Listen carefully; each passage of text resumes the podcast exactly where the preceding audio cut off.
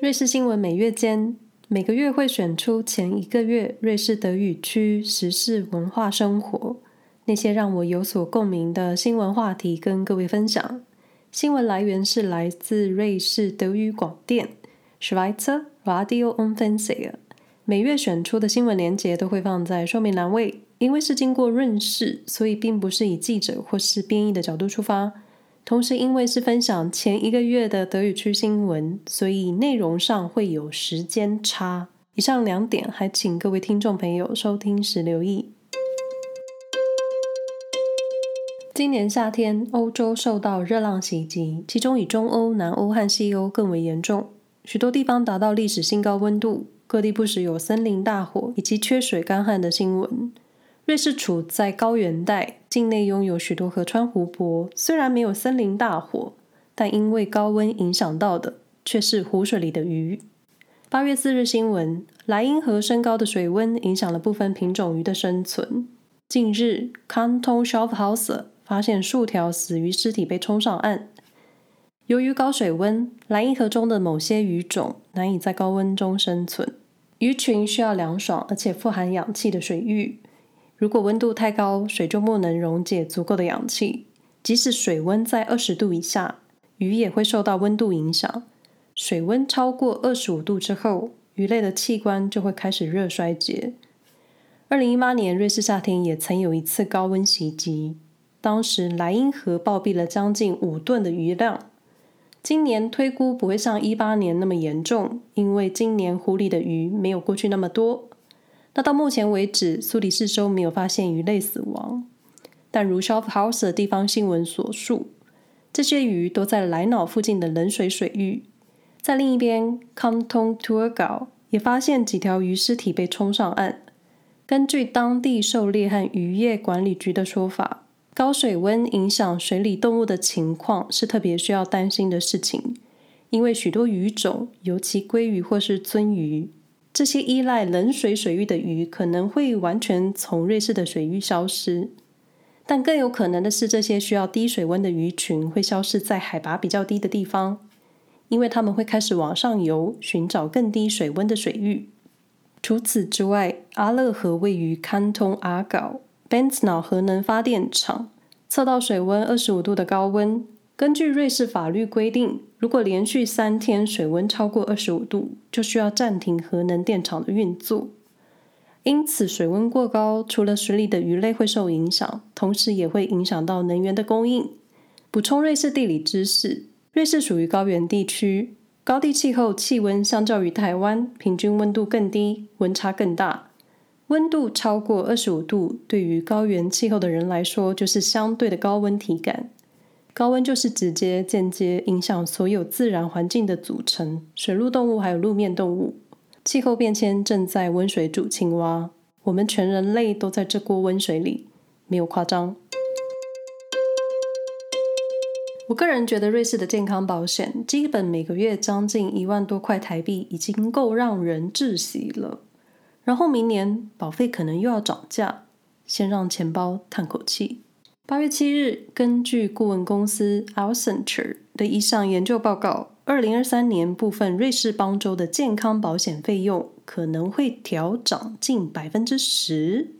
总的来说，是为了补足需求。新苏黎世报在当期刊物上报道的研究报告指出，若保费需要考虑医疗保健系统的实际增加成本，那则需要有相应的需求。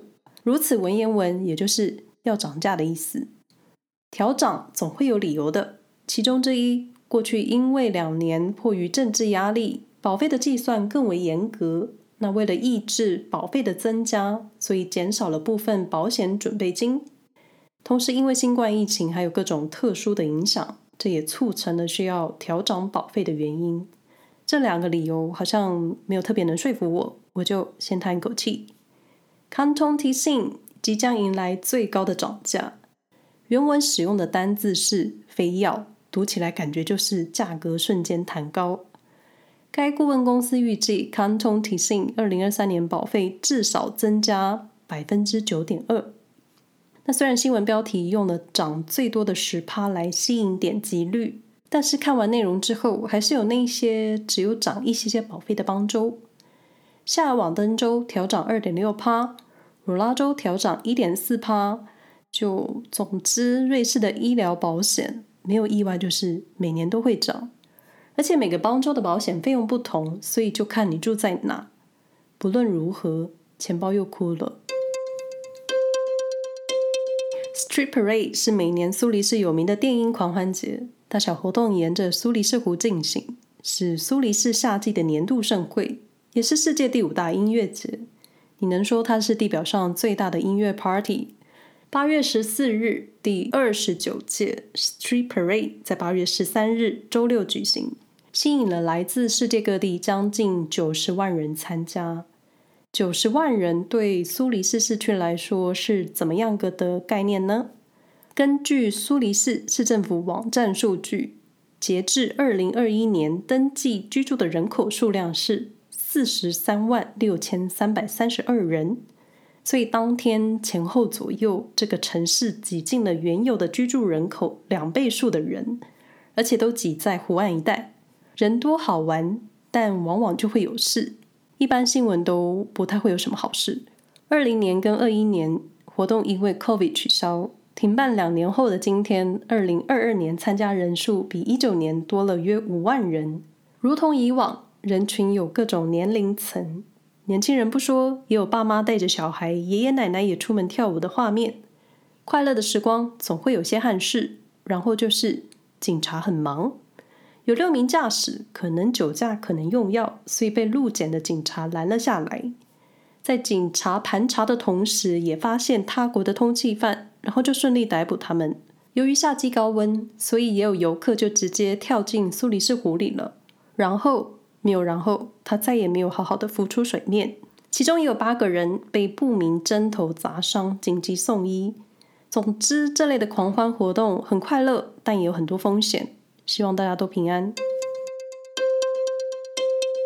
通膨除了影响人类，也影响了宠物食品。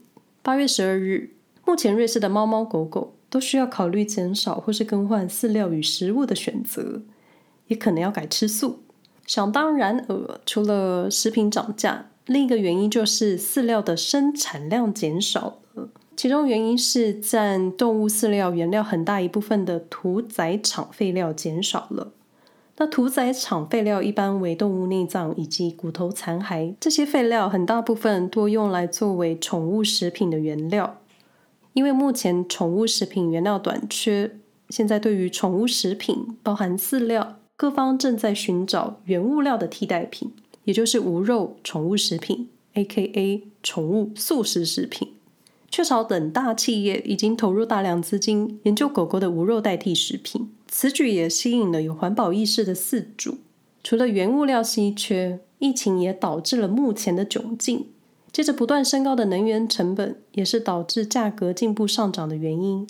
因此，部分坚持使用瑞士肉类作为宠物饲料的生产商，需要转嫁额外的成本到价格上，所以对这类的生产商发展无肉类的宠物食品有些困难。至少对狗来说，吃素这件事情是可能的，但对猫咪来说就不太可行。但有一件事情是肯定的，因为宠物的饮食对气候环境也有着负面的影响。无肉宠物食品 （AKA） 宠物素食食品确实可以稍微友善环境，但难道真的要逼瑞士狗吃素吗？我是无法想象。八月二十三日新闻：二零二一年瑞士最常见的名字，男孩叫做 Noah，女孩叫做 Mia。二零二一年瑞士新生男孩最常选择的名字，AKA 菜市场名，叫做 Noah。新生男孩的第二个最常见的名字叫做里姆，第三名则是马蒂欧。来看看女子组，米娅、艾玛和艾莲娜是二零二一年父母们的最爱。然后我看排行榜，看到一个有趣的现象：女生的名字最后一个字母都是 A，A B C D 的 A。米娅、艾玛、艾莲娜、丽娜、Sophia、Olivia 都是 A。根据瑞士永久居民的人口数据。Daniel 和 Maria 是目前瑞士最多男男女女的名字，取名的偏好反映在各个年代，如果你在一九六一年出生瑞士，男生最常选择的名字叫做 Peter，女生的名字就叫做 Maria。二十年后，也就是大约一九八一年，瑞士菜市场名字是 Daniel 和 Sandra。再来个二十年后，菜市仔名是 Luca 和 Laura。这时候，快回想一下你身边瑞士朋友的名字。联邦办公室也首次公布瑞士姓氏排行。根据联邦统计局姓名统计的数据，在瑞士最多人姓 Müller。我们家附近有一家德系药妆店，就叫做 Müller。至二零二一年底，瑞士共有五万三千六百六十八人被称为 Müller。以不同的拼写分别计算，瑞士共有超过五十万个不同的姓名，也太多了。咱来看看台湾的姓氏排行。根据二零一八年内政部户政司全国姓名统计，全台共有一千八百三十二个姓，前十大姓氏为陈林、黄、张、李、王、吴、刘、蔡、杨，都是单姓，合计人数为一千两百四十四万人。然后我在台湾姓陈，在瑞士我们家的姓是很难念的五个音节，嗯，应该是不会有人想知道。综合整理，瑞士都会区少子化。二零二二年上半年，苏黎世市区人口出生比上一年同期减少了百分之二十。从一六年到二一年，苏黎世市区上半年大约有两千六百名新生儿，二一年只有两千零二十八个。虽然有更多可生育年龄的女性住在苏黎世市区，但跟往年相比，居住或是出生在苏黎世市区的孩子明显减少。虽然说都会区可能开始少子化现象，但瑞士其他地区的出生率还算可以。二一年，瑞士出生的人数为八万九千四百人，与二零年相比增加了四点一 percent。出生人数还是自一九七二年以来的最高数字。大多数的小孩是在二零年四月到七月，二零年十一月到隔年三月之间受孕的，太精准了，不愧是瑞士。